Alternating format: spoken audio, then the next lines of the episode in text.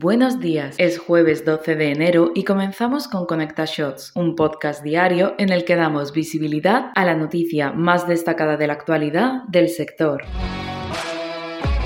En la Feria de Tecnología CES 2023, Koning comenzó diciendo que el metaverso está más cerca de lo que imaginamos y desarrolló esta afirmación desde dos puntos de vista. El primero, desde la virtualización. Vemos cada vez más marcas lanzar experiencias de realidad virtual porque es una tecnología más accesible para los usuarios. Y el segundo, desde la inmersión, diciendo que, pese a que todavía hay muchos usuarios que no poseen casco de realidad virtual, muchas empresas están aprovechando esta que tiende a ser más inmersiva con herramientas digitales, simulación y experiencias compartidas dentro de un contexto empresarial. Termina afirmando que para él el metaverso es la nueva generación de Internet.